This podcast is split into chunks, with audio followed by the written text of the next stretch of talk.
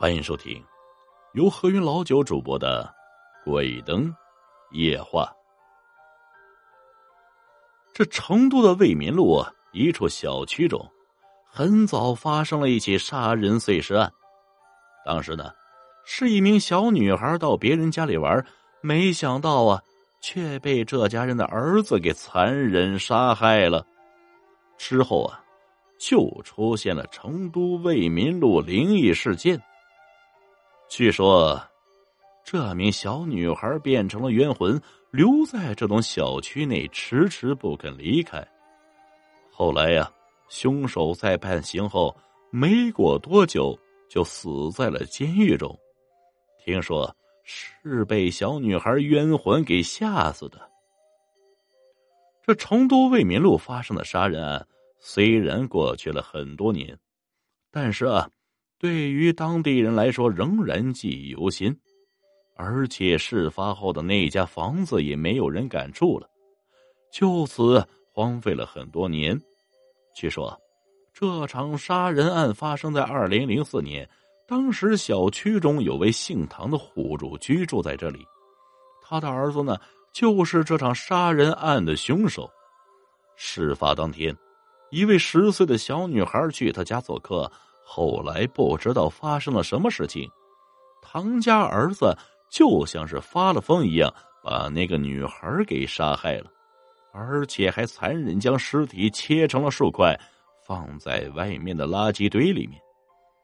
不过，唐家儿子扔尸体的时候，却被隔壁邻居看到了。当邻居打开垃圾堆的时候，吓坏了，连忙就报了警。后来，警察来到小区，把唐家儿子带走，但是唐家儿子由于没有成年，根据未成年保护法，只判了个无期徒刑，以后还有机会活着出来。但是让人没想到的是，唐家儿子在进入监狱没多久就死了，据说是吓死的呀。反正死相非常的难看。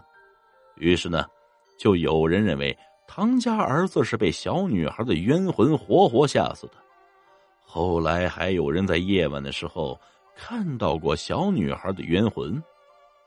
据说当时这个事情发生之后，整个成都都轰动了，都说那个房子鬼气森森，阴气重的很。唐家人自己也不敢继续在那里住，于是很快就搬了出来。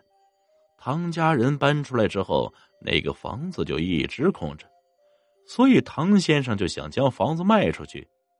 但是，当时这个事情实在是闹得太轰动了，成都好多人都晓得，肯定啊没有哪个敢买了。不过呢，后来这间房子还是被卖了出去，因为时间过了很多久，当地人也不怎么提起这件事。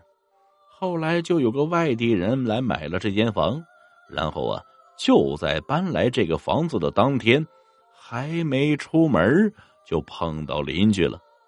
邻居当时就给他说：“他胆子好大呀，这个房子都敢买。”当时这名字，这名外地人在了解了为民路的事后，被吓坏了呀，连忙去找唐先生退房，决定不买这个房子。但是钱已经交了，于是房客就将唐先生告了法庭。最后，法院认为房客原先不知道这件事儿，所以啊是可以退房的。本集故事播讲完毕，感谢各位听众的收听，我们下集再见。